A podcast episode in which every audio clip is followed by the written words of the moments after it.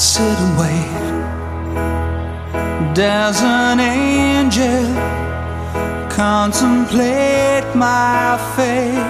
Yeah, I do love that song. Natürlich liebt Robbie Williams diesen Song. Denn mit Angels bekommt die Karriere des ehemaligen Teenie-Stars, der sich jetzt als Solist beweisen will, im Dezember 1997 auf einmal ordentlich Rückenwind. Robbie war zwar zuvor das populärste Mitglied von Take That, doch als Leadsänger übernimmt er nur wenige Songs der Boygroup, darunter Everything Changes But You. Know you.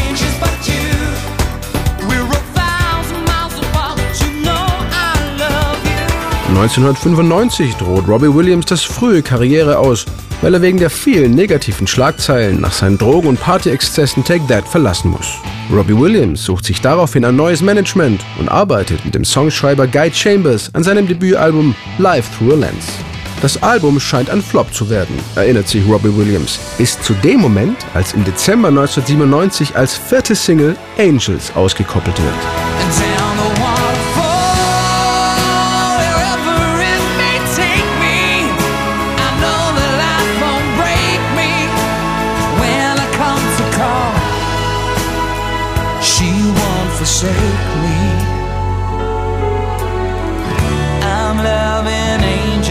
Instead. Yeah, I think it is very fair that Angels was the turning point. Das war der Wendepunkt in meiner Karriere. Das Album schaffte es vorher bis auf Platz 12 und fiel dann ins Bodenlose. Unterm Strich wurden damals nur 33.000 Stück verkauft. Als dann Angels veröffentlicht wurde, bin ich gerade auf Jamaika im Urlaub gewesen. Da kam eine Hotelangestellte mit dem Telefon und mein Manager sagte, du hast ein Platinalbum, 300.000 verkaufte Exemplare. Und ich sagte, was? Von 33.000 auf 300.000 Stück? Das ist unglaublich. Eine Woche später rief er wieder an und sagte, dass das Album jetzt Doppel-Platin-Status habe. Da war ich sehr glücklich. Angels war definitiv die Wende zum Guten. So I was a happy boy. And yes, it was the turning point of my career. Die ursprüngliche Idee zu Angels entstand 1996, als Robbie Williams zur Weihnachtszeit in einem Pub in Dublin den irischen Songwriter Ray Heffernan traf. Nach ein paar Bier gingen sie zu Ray nach Hause, um gemeinsam an verschiedenen Demos zu arbeiten.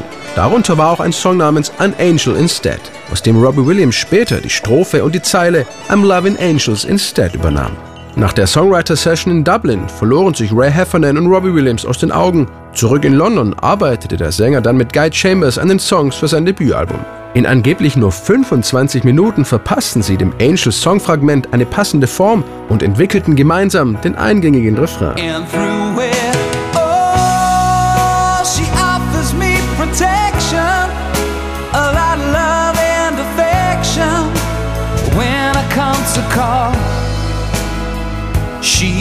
Forsake me.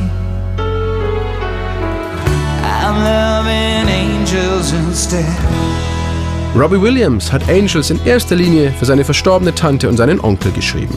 Weil sie ihm ihre Liebe nicht mehr direkt geben können, schenken sie ihm jetzt ihre Kraft in der Erinnerung als Engel.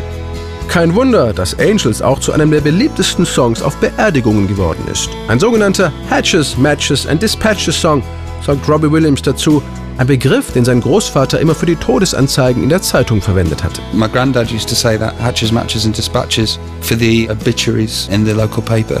Für Robbie Williams ist Angels vor allem ein Song, der tröstet und der zuversichtlich nach vorne blickt.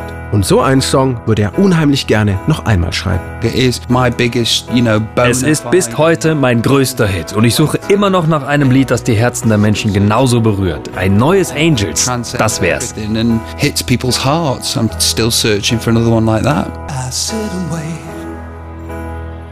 Does an angel contemplate my fate?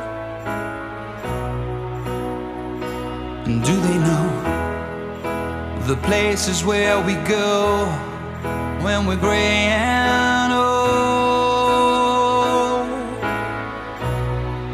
Cause I have been told that salvation lets their wings unfold. So when I'm lying in my bed, thoughts running through my head, and I feel that love is dead, I'm loving angels instead. And through it, oh, she offers me protection,